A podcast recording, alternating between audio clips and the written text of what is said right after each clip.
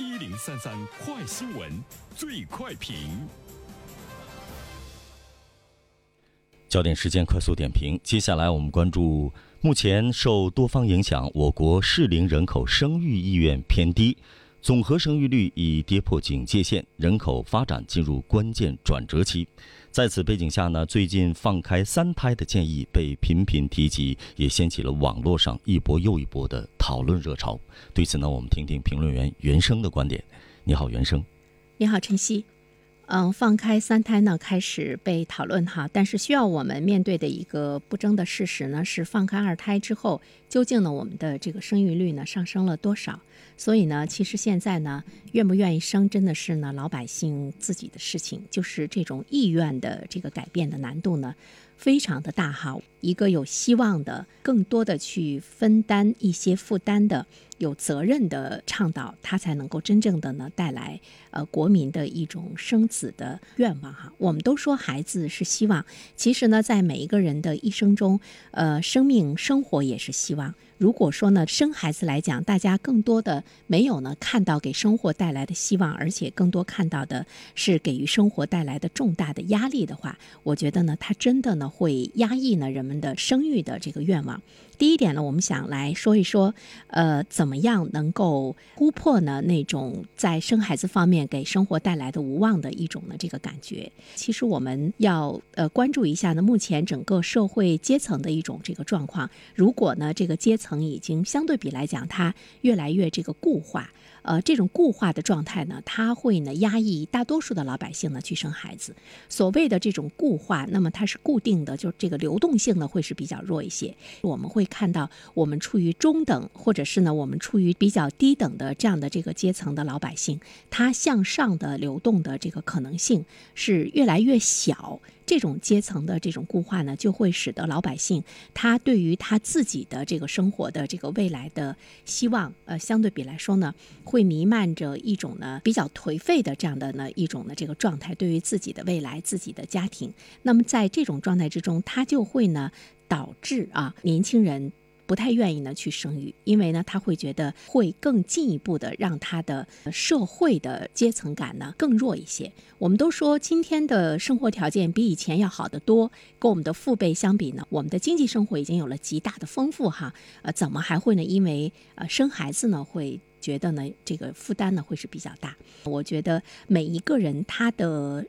心里的那种幸福感和希望感，其实呢，和相对比来讲的这个收入呢，关系呢还不是很大。更紧密相关的是，大家会感觉到社会的地位，这个社会的。阶层没有呢发生特别大的改变的话呢，它呢是会抑制呢人们对于未来生活的一种呢向往。所以说，怎么样呢，使得一个社会的阶层能够处于更加流动的这样的一种状态，让大家呢都会呢打破天花板，都有呢上升的一种呢可能和希望。这个呢恐怕对于生育来讲呢是特别重要的哈。第二方面的话呢，其实我们要关注到的就是今天的有钱人他呢生孩子的愿望要比。呢，普通老百姓生孩子的愿望要强烈的多。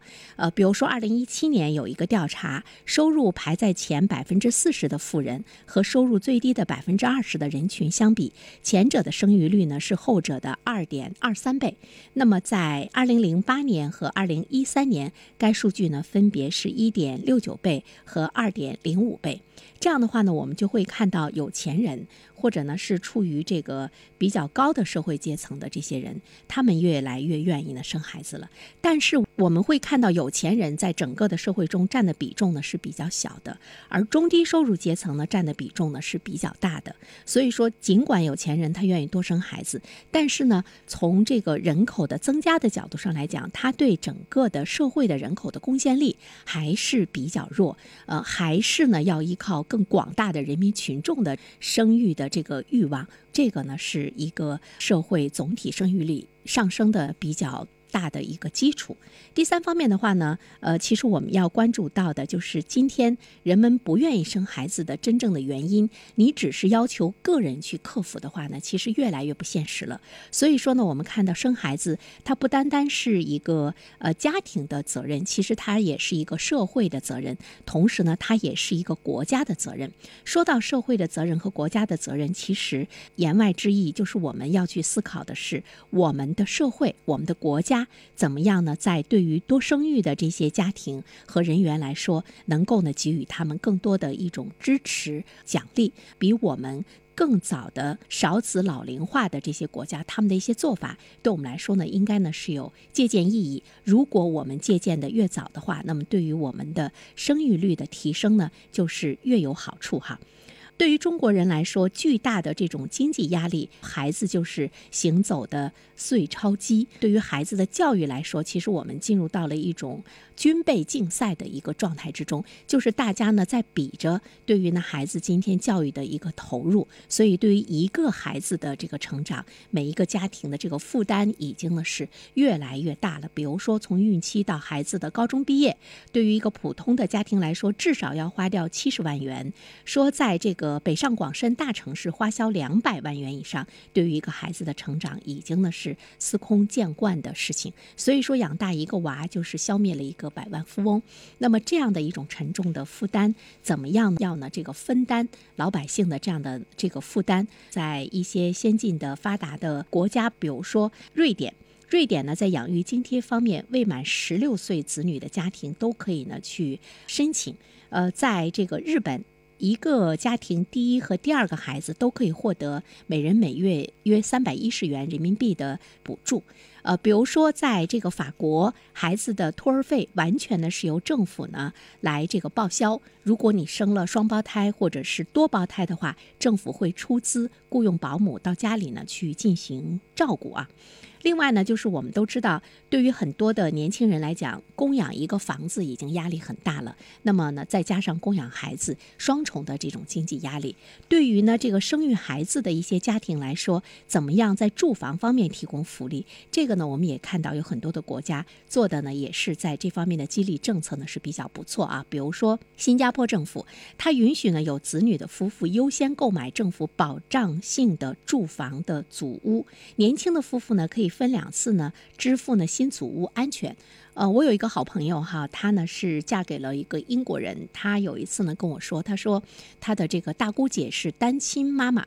有两个孩子，但是政府呢给了她一套的房子呢去住，大约呢是有一百多平，住的非常的舒服哈。就是因为呢她生有了两个孩子，政府呢在这一方面住房方面的这个照顾，也让她呢免去了很多经济方面的这个压力。所以说我们会看到呢很多的这个国家，无论呢是从鼓励生育的社会氛围等等这些方面，都会呢让有孩子的父母在很多的方面呢有更多的这个优先权，同时呢降低呢他。们对生活方面的这种压力的担忧，这些呢都是值得我们去借鉴的。除了转换人们的生育观念，呼吁大家生二胎之外，其实呢，我们要看到国家和社会的力量，让大家感觉到有保障，感觉到未来的生活更有希望，他才会呢多生孩子。好了，晨曦，嗯，感谢原生。各位听友，大家好，感谢始终如一收听原声评论。不知道你是否听过原声读书？最近呢，上线了一本书《终身成长》，非常期待着你可以听到它。《终身成长》这本书很有名气啊，它坐镇亚马逊心理类畅销榜已经有十年的时间。这本书呢，是向我们讲述思维模式会对我们的行为方式产生深远的影响，可以决定我们成为什么样的人。